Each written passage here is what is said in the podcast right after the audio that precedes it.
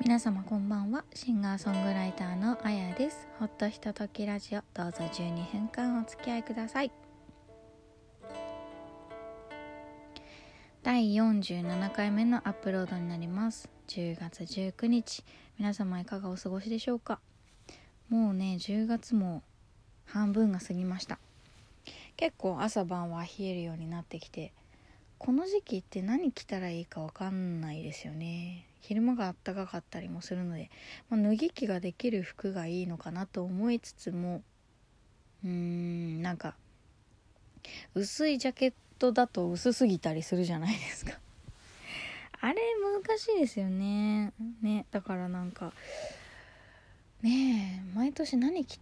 てるんだろうこの時期。っていつも思ってます、まあ、春頃もそうなんですけどね。何着てるんでしょうね私はいつも。それが悩みです。そうそう。あとこの間の日曜日に知り合いの方が出演される、まあ、演奏会に行ってきましてその時もまあ演奏会のね内容上あんまりなんかきっちりした格好じゃなくてもいいけど綺麗めの格好で行こうと思ってブラウスで行きましたけれども。まあ、ブラウス1枚ぐらいが昼間ぐらいはちょうどいいのかなと。まあでも昼間ねお外ちょっと歩いたら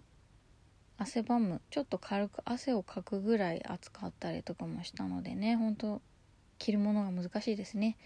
まあでも体調を崩さないように皆さん大事にしていただきたいなと思います。さあそして、えー、来月11月26日は京浜急行と横浜市営地下鉄のグミ王子駅というところにあります。カフェムジカさんにて夜の6時から堀さんと2人で、えー、ライブを行います。ちょっとこちらねもう8割9割お席が埋まってしまっているので、えー、ぜひ来たいという方はねぜひご一報いただければと思っております。あの本当にこじんまりとやる感じなので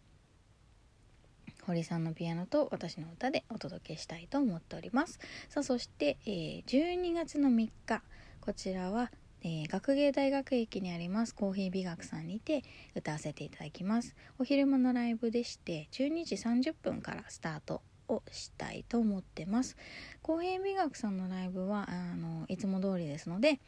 えー、配信がございます。そしてこちらは、えー、堀さんと私もそうなんですがあと馬場さんもねいらっしゃいますので3人でお届けするライブとなっております、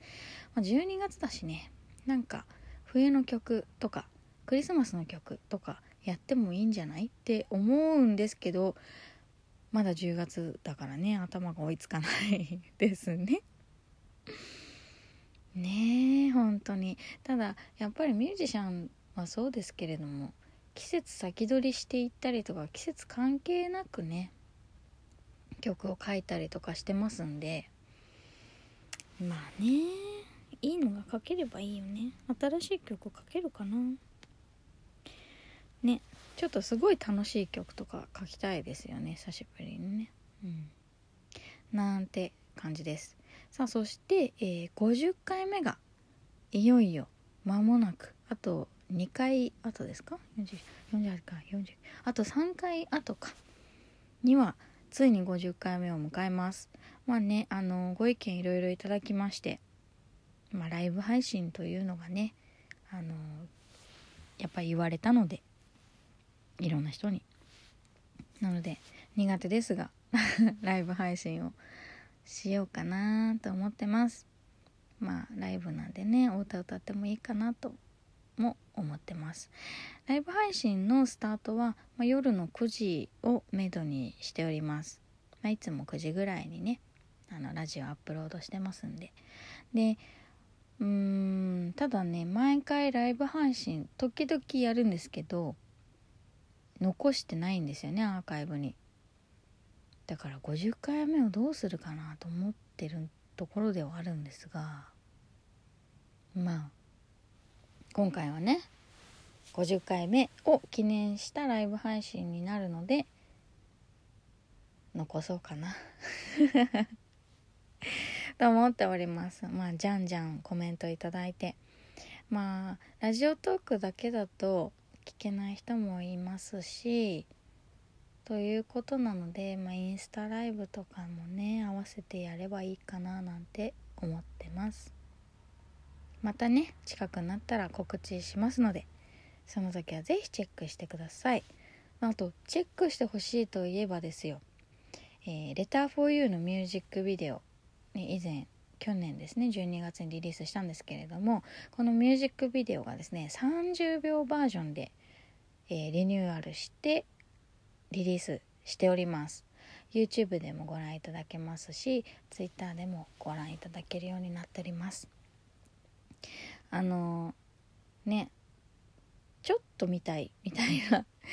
あこんなの歌ってんだみたいな感じだったら30秒ぐらいが適当なのかなと思って30秒作ったので是非あの気軽に見ていただきたいなと思っておりますのでよろしくお願いします。で、えー、今日のメインのお話は手帳についてねちょっとお話ししたいなと思ってます。あの、ま、シンガーソングライターもやってますし昼間はねあのお仕事もしていることもあってまあいろんなスケジュールをこう入ってくるわけですよ。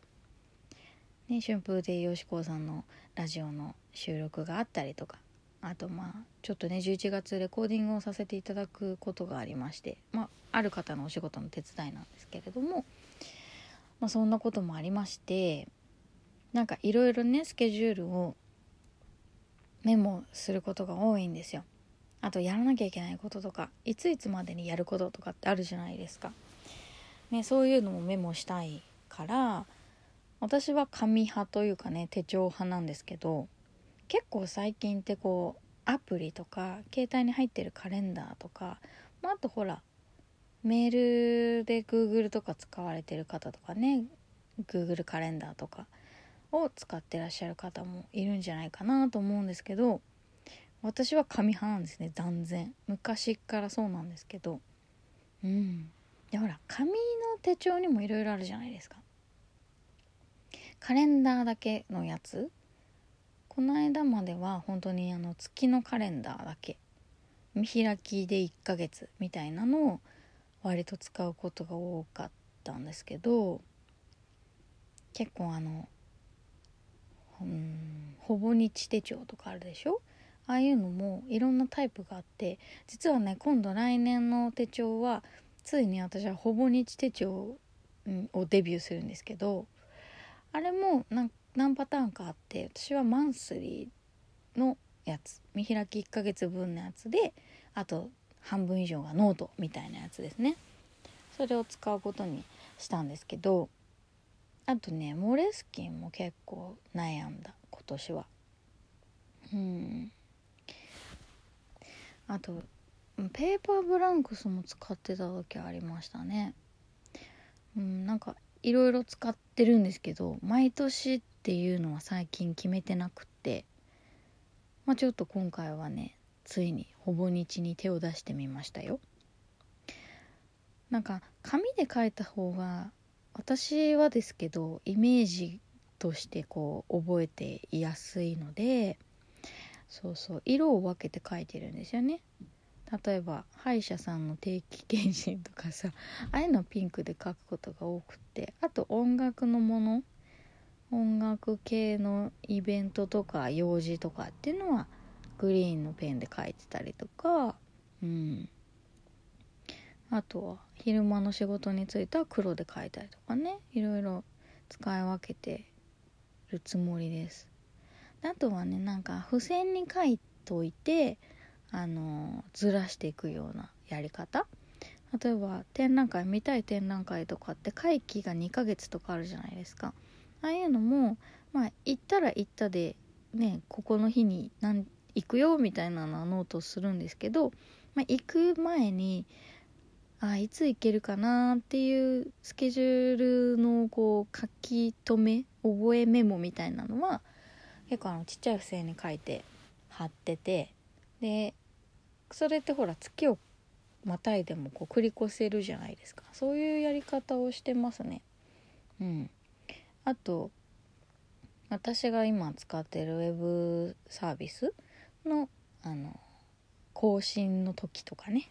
そういうのも書き留めとかなきゃいけないしなんかこういろいろ書くことあるよねと思ってて